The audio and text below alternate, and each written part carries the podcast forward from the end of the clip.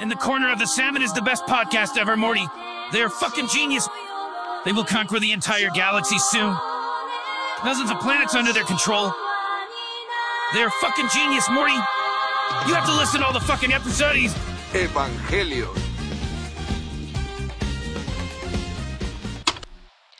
Lo que van a escuchar a continuación es el audio del video sobre Evangelion publicado en el canal de YouTube del podcast hacia mediados de mayo de 2023. En realidad, hacía mucho tiempo que quería publicarlo en este formato para que estuviera disponible en las plataformas de podcasting, porque aunque llevó mucha edición de video, la confección del guion y su redacción no fue en realidad diferente del proceso que sigo para los demás episodios del podcast. Así que considero que puede escucharse también como una suerte de audio ensayo. Si aún no han visto el video en el canal, les recomiendo que vayan a verlo y si este audio les gusta, espero haber despertado su curiosidad para dirigirse al canal. Ahora sí, continuemos. Recuerdo la primera vez que vi Evangelion entrando en la adolescencia. Ya había visto algunos animes de mecha antes y la temática de los robots y las batallas tecnológicas no me eran extrañas, pero los primeros minutos del primer capítulo de la serie subvirtieron todo lo que el opening me había mostrado.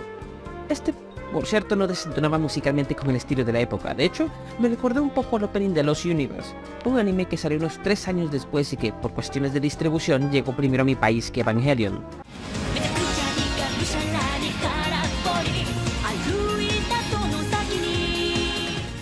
Todo el primer capítulo sirve para presentarnos a prácticamente la mitad de los personajes principales que nos acompañarán durante toda la serie. Durante el primer acto ocurren los siguientes eventos. Shinji y Misato se conocen. Se nos muestran a Gendo, Ikari y a Fuyutsuki como hombres de alto rango y de influencia y poder. El ángel aparece y se nos muestra sobrenatural, terrible, peligroso, algo que la mayoría de las series de Mika no logra transmitir. Vemos a Rei fugazmente, aunque no sabemos aún quién es. Durante el segundo acto, Ritsuko hace su aparición. Se nos muestra a la vez sensual, madura e intelectualmente superior. Todos los operadores del puente de mando del dogma central aparecen también. El Eva 01 se nos presenta por primera vez, aunque solo vemos partes de su cuerpo. Y no será solamente una herramienta del protagonista, pronto se revelará como un personaje más de la trama y que casi tiene personalidad propia. Gendo y Shinji se encuentran finalmente también durante este segundo acto y la tensión entre ellos dos hace que sea una escena difícil de observar porque, además, no la comprendemos porque no sabemos nada del background del conflicto entre estos dos personajes, aún. Pero intuimos que será importante. Finalmente, Rey hace su aparición, herida, convaleciente, y con un hálito de enfermedad y muerte que incomoda desde el primer momento. Esa es otra sensación que supo transmitir esa escena. Enfermedad, esa sensación inquietante que la enfermedad te hace sentir. De hecho, la palabra clave para mí en todo el primer episodio es incomodidad. Incluso aquí, el anime está lleno de planos largos y sostenidos que te golpean, te incomodan y te obligan a, a esperar sin una resolución o diálogo. La composición y el encuadre de los personajes se usan de forma artística y magistral para hacerte sentir todo eso. No es solo un juego de montajes de plano y contraplano que caracteriza el género del anime, más funcional que artístico, podremos decir. El ángel cuando aparece es también un elemento sobrenatural, no es simplemente un enemigo que el protagonista puede derrotar con su esfuerzo, como Ichigo enfrentando vacíos. Algo típico de la serie de este género, por cierto. Desde un comienzo, la amenaza de destrucción total es real, y la música y el montaje te lo hacen saber. El ángel es veloz, es imparable. Su apariencia es asimétrica, su caminar no parece obedecer a su anatomía y apenas tarda unas horas en recuperarse del impacto de una mina M2. No sé aún qué son, pero la fuerza de la explosión indica que es superior a una bomba atómica. Estamos ante la presencia de algo sobrenatural, algo que es enviado por Dios. Y el hecho de que el arma que lo enfrenta se llame Eva te hace pensar que los hombres cometen algo así como un sacrilegio para enfrentarlo. Y por encima de todo esto está Shinji, el protagonista. Se nos muestra siempre reducido por la composición en todo este primer capítulo, y es porque es así como él se siente y como el autor quiere que nos sintamos. Esto no es Naruto, que es un personaje arrogante e imprudente, no es Setsuna F. Seiye, de Gundam, seguro de sí mismo y de su fuerza. No es Goku, despreocupado y deseoso de probar su fuerza en todo momento, no. Shinji se nos presenta desde un primer momento como alguien herido, alguien dañado, alguien inseguro de sí mismo y siente que es prescindible, que no tiene valor. Cuando se niega a pilotar y su padre ordena que traigan a Rey con la obvia intención de manipularle, su primera reacción es decir, lo sabía, no me necesitan. Lo sabía. Después de todo, no me necesitan. Esas son palabras rencorosas de alguien herido, alguien que se flagela en su propia conmiseración, porque Shinji es alguien que además lucha contra la autocompasión enfermiza que su propia depresión le genera. Y más de una vez lo veremos paralizado, culpándose compulsivamente de todo, y haciendo que esa misma parálisis valide la profecía autocumplida de sus fracasos. Y todo esto empieza a entreverse en el primer encuentro con su padre durante el ataque del ángel. Al ver esta escena la primera vez, sabes que algo no está bien dentro de Shinji.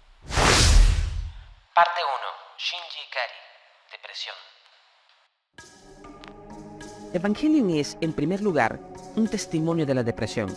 Es cierto que Shinji, Asuka y Rei luchan contra monstruos montados en robots gigantes, que hay impresionantes combates y despliegues militares, pero el tema central de esta serie no es el misterio de los ángeles y sus objetivos, es la psicología de sus personajes.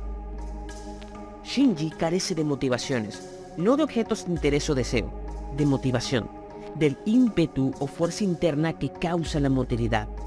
Después del encuentro violento con el primer ángel, del que sale ileso sin saber cómo, Shinji queda estancado, sin voluntad propia. Se limita a hacer lo que le ordenan. Se queda en casa de Misato porque ella sí lo decide. Obedece mecánicamente las órdenes de Ritsuko durante el entrenamiento solo porque sí, porque es una orden. Se cruza con su padre en un ascensor y en vez de enfrentarlo, porque siente rencor hacia él, no solo por obligarlo a pilotar el EVA, sino por abandonarlo de niño, gira la vista hacia un lado y deja pasar el momento, la oportunidad de exigir la satisfacción que él desea. Luego de la pelea con el cuarto ángel en el episodio 3, Shinji colapsa. Se enfrenta hasta el último segundo desobedeciendo las órdenes de Misato y llora desconsoladamente dentro de la cabina del Eva mientras el cuchillo todavía sigue clavado en el corazón del ángel. Sufre por verse enfrentado a una tarea que no quiere, una tarea aterradora y que le destroza porque un combate de matar o morir no está en su naturaleza y creo que, la verdad, cualquier persona normal colapsaría en ese momento. Porque esta es la verdad sobre Shinji. Él es un niño soldado y sufre los horrores de la guerra. En el siguiente episodio huye de casa de Misato con la intención de irse de la ciudad, presumiblemente. Pero no logra hacerlo, simplemente se queda en el tren, sin comer o beber por horas hasta que finalmente el metro cierra sus servicios y se ve obligado a bajarse. Entonces dice, debo regresar, Debo regresar. pero no lo hace. Se queda vagando por las calles y entra en una función nocturna de un cine en donde ve a una pareja de jóvenes besarse y siente que se les revuelve algo por dentro, aunque no sabemos qué. No hay apenas diálogos en este episodio. Pasa la noche en el establecimiento y lo vemos dormir en una banca de lo que aparentemente es un centro comercial, usando su propio bolso como almohada, y no es hasta el final del siguiente día, el tercero de su vida, que los agentes de NERV le encuentran y lo obligan a regresar al cuartel. ¿Por qué no huyó cuando pudo? ¿Por qué, cuando Misato le ofrece la oportunidad de irse y abandonar el infierno que es NERV y la lucha contra los ángeles, él no lo hace? Simplemente se deja arrastrar nuevamente a esa cueva oscura que es el geofrente y los cuarteles de NERV. Shinji está atravesando un serio cuadro de depresión. Se siente sin fuerzas suficientes para cargar con su propia existencia. Por eso, cuando los demás le dan órdenes o le piden cosas, obedece sin protestar. Quiere cosas, siente deseos, pero no se siente con las fuerzas suficientes para tomar lo que desea. Hasta que finalmente se agota y siente que no desea nada, aunque en realidad los deseos nunca desaparecen. Nada le satisface. Al acostarse, ve un techo desconocido, señal de que siente que no pertenece a ningún lado, y eso le causa una profunda soledad. No sabe cómo socializar con sus amigos del colegio. Siente atracción por Rey, pero no sabe cómo acercarse a ella. Más adelante, cuando Asuka entra en su vida, la pelirroja le va a dar claras señales de interés, como meterse a su cuarto en la noche o, para ser más directos, besarlo porque sí. Sí, Asuka no es precisamente críptica o metafórica. Shinji, sin embargo, no se acerca a ellas, no tanto por timidez, sino porque se siente inferior, débil, y que no deberían quererlo sino compadecerlo. Y consciente de ese sentimiento, lucha contra él, y porque no sientan compasión por él. Pero cuando menos se lo espera, se encuentran relacionándose con Asuka o Misato a través de la compasión, porque él es un mártir y debe ser compadecido. Este es el lado oscuro de la depresión, porque la depresión no es solo tristeza, es un pozo profundo y oscuro de miseria y porquería humana, en donde se nada en autocompasión, en donde los sentidos se embotan y no puedes sentir nada, y habitualmente nada te causa placer, ni siquiera las cosas que te gustaban. Te aíslas y separas de los demás, y la persona con depresión vive luchando contra eso. Por eso, Shinji a veces no logra evitar quedarse paralizado y contemplar la profecía autocumplida de su culpa, que se queda solo porque no le importa a nadie, lo que es falso porque su mismo estado de ánimo embotado no le deja verlo, y se regodea en su propia miseria antes de que un golpe súbito del exterior le vuelva a la realidad. Debes pelear, súbete al robot o todos vamos a morir, o Rey va a morir. Esta lucha constante contra ti mismo te deja agotado, y Nerv y su padre no tienen realmente la más mínima consideración. Para ellos, él no es más que un recurso, un activo de la organización. Aquí no veremos redenciones. Shinji es lanzado a un agujero en donde solo el amor propio podría salvarlo. Y es aquí donde las cosas empiezan a ir mal. No huye de Nerv, no solo porque no tenga fuerzas suficientes, sino porque tampoco sabe a dónde ir. No sabe siquiera a dónde quisiera ir. Además, siente que merece ser tratado como algo reemplazable, prescindible, aunque eso le duela. Siente que se lo merece porque es la confirmación exterior de lo que ella siente por dentro, porque Shinji se odia a sí mismo profundamente.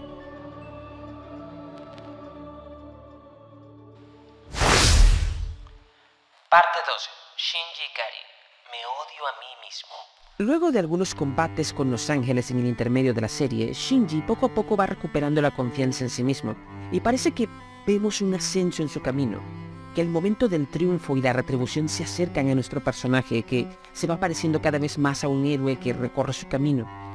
Pero no hay redenciones en esta historia, porque el objetivo de Hideaki Anno es otro. Es la liberación, es algo más parecido al nirvana, un concepto budista que puede traducirse literalmente como dejar ir el aliento que tienes retenido.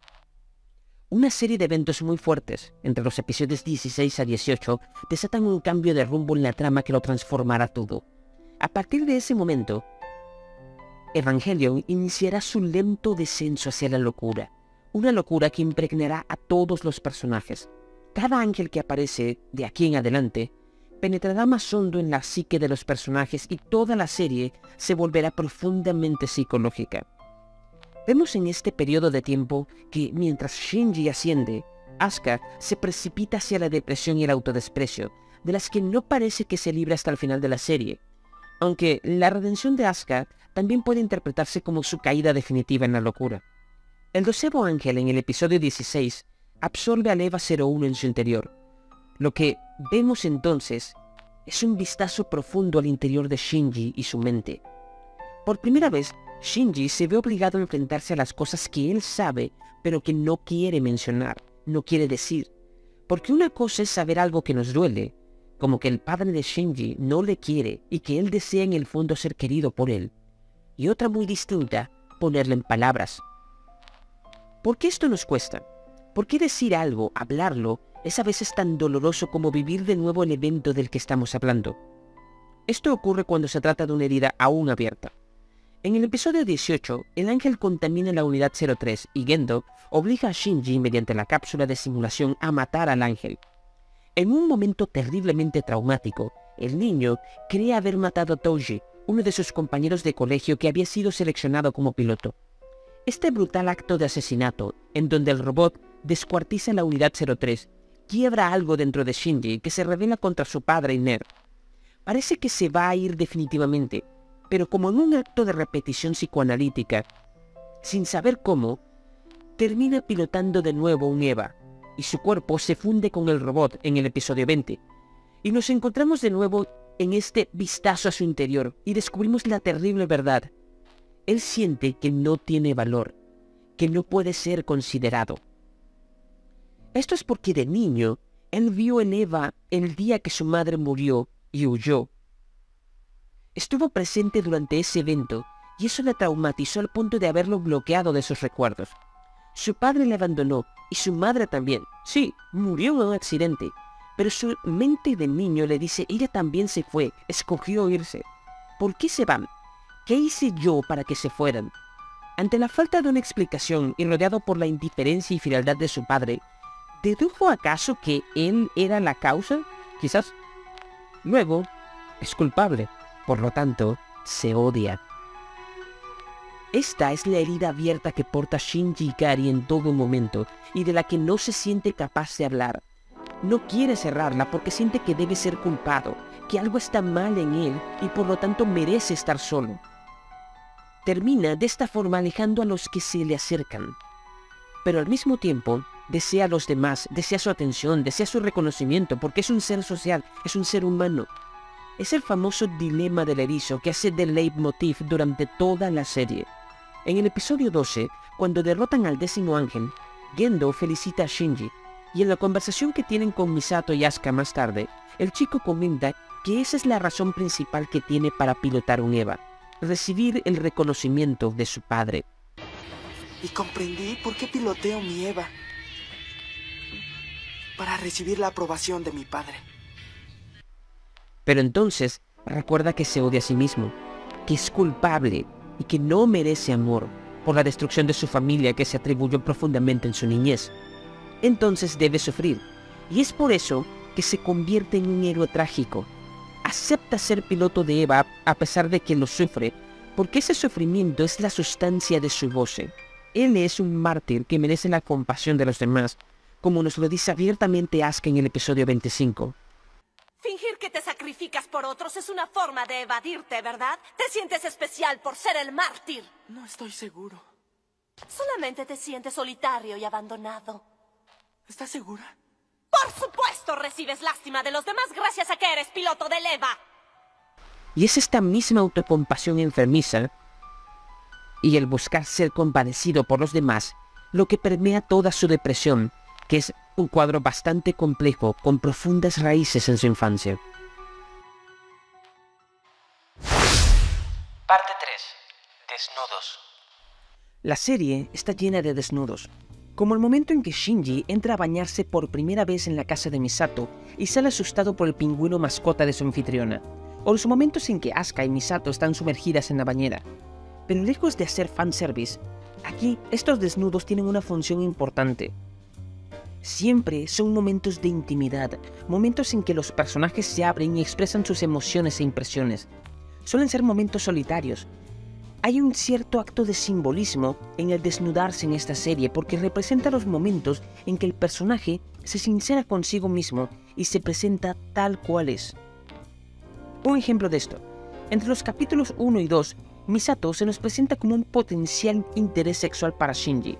También se presenta como alguien activa, con iniciativa, carismática y sensual, y siempre con una sonrisa incluso en los momentos más difíciles. También es algo frívola y desvergonzada en algunos puntos, como en la escena que comparte con Shinji en su primer día en casa.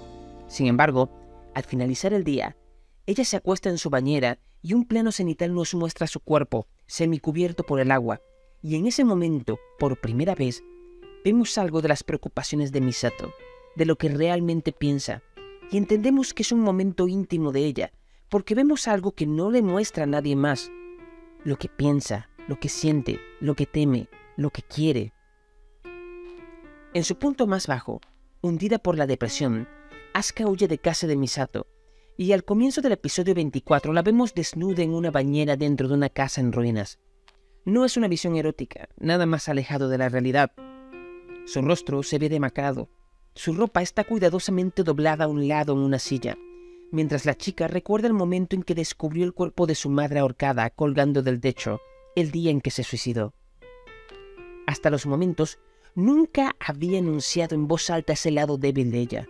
Asuka nunca ocultó su ser al mundo, es cierto, siempre fue frontal y abierta, incluso en los momentos más duros y frustrantes de su vida. Pero su derrota, eso que tanto teme, es algo que se reservaba solo para ella. Posiblemente habría muerto de inanición en ese lugar de no haber sido encontrada por los agentes de NERF. Otro ejemplo, aunque mucho menos depresivo, se da al final del episodio 12, luego de derrotar al ángel sumergido en el magma. Asuka y Misato conversan. Se fijan en la cicatriz en el pecho de Misato, que tiene a causa de una seria herida que sufrió durante el cataclismo del segundo impacto.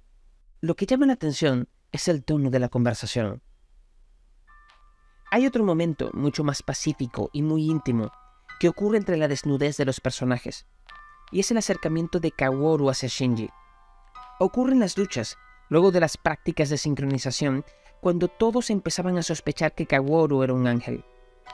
La conversación entre ambos es abierta, franca, y el ángel posee un carisma que logra derribar las barreras de Shinji sin esfuerzo. Es sumamente simbólico que la única vez que un personaje es capaz de decir te amo en más de 26 capítulos sea en este instante. Y aún más, no lo dice un ser humano, sino un ángel. Parece que el dar o recibir amor es algo que ningún personaje sabe manejar bien en esta historia. Más allá de lo reconfortante de la escena y lo tierno que puede resultar, se siente también como un amor universal, una mezcla entre amor carnal y amor por el prójimo, quizás por la misma naturaleza libre y franca de Kaworu. Parte 4. Shinji Ikari. ¿Cómo amarme a mí mismo? La historia de Evangelion tiene 26 episodios y una película que puede considerarse como una versión extendida del último episodio de la serie. Sin embargo, y aunque los 25 episodios y medio de sufrimiento y depresión puedan dar una impresión diferente, Evangelion no tiene un mensaje pesimista. Los últimos dos capítulos son famosos por lo poco ortodoxos que fueron dentro del género y la primera vez que los vi, lo que pensé fue, un momento, un momento, ¿qué se supone que estoy mirando? Shinji está hundido en una situación difícil, y el resto de personajes de su alrededor no están realmente mejor que él.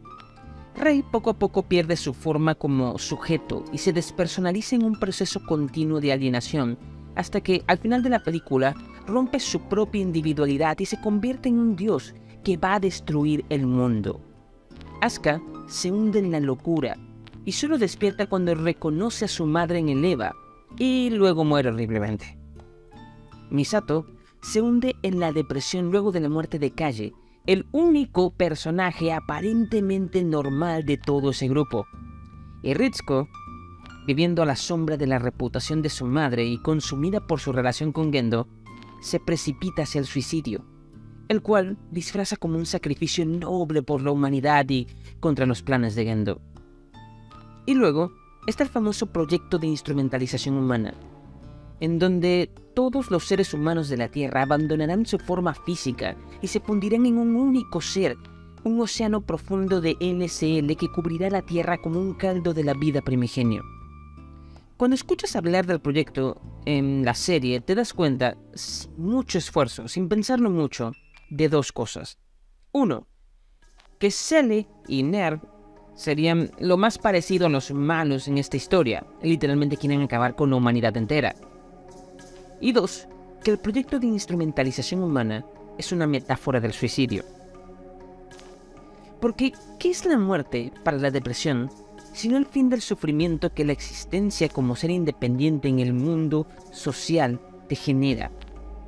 Cuando al final de la serie el proyecto de instrumentalización triunfa y Shinji se ve ante la encrucijada de elegir entre seguir existiendo, con todo lo que ello implica, el sufrimiento de no ser entendido, la soledad, el dolor de odiar y amar, de vivir en sociedad y aceptar la existencia de los demás y pelear por tu propia existencia.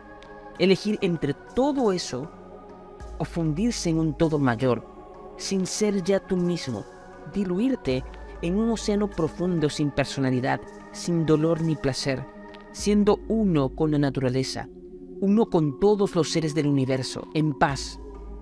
Esto no es más que una metáfora muy poco sutil de elegir entre el suicidio y el seguir viviendo. El caso es que no hay una respuesta para esta pregunta que pueda plantearse desde la lógica.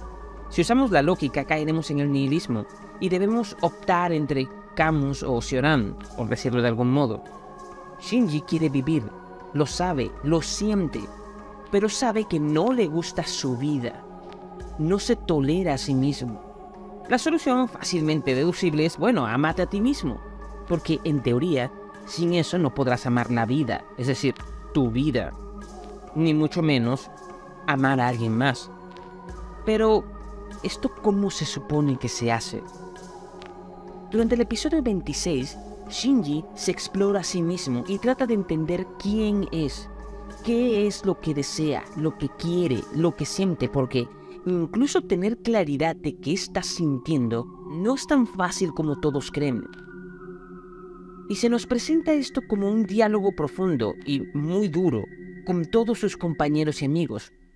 Por momentos tenemos discusiones filosóficas y muchas personas y muchos pasajes me suenan a El mundo como voluntad y representación de Schopenhauer.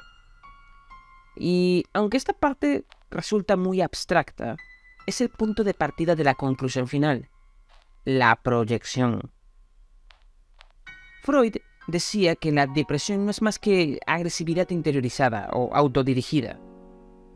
El psicólogo argumentaba que la agresividad es un elemento natural del ser humano y que se dirige hacia afuera para preservar al sujeto.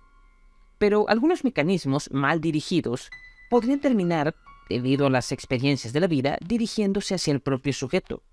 Y cuando te odias a ti mismo de ese modo, terminas sintiendo que todos los demás lo hacen también. Y por eso solo podía aceptar la lástima y la compasión como formas de amor o lívido hacia él, porque las otras formas, como el erotismo o el cariño, iban a terminar entrando en conflicto.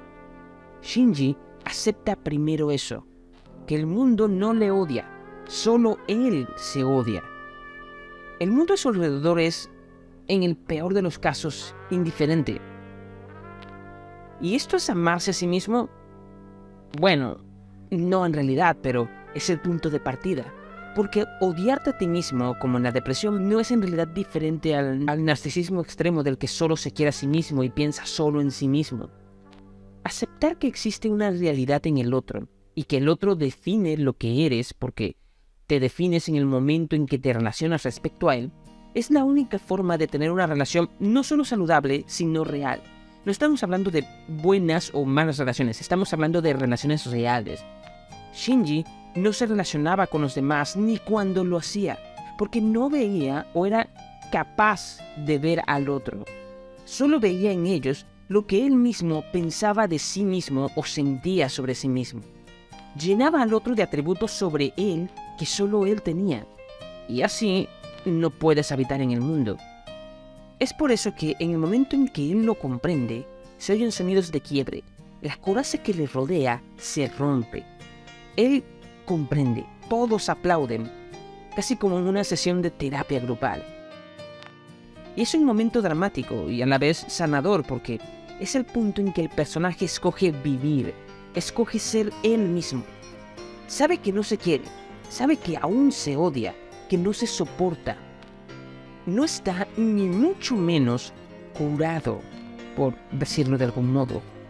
Pero la pulsión de muerte que dirigía su depresión se rompe, rompiendo ese narcisismo que le impedía ver el mundo real.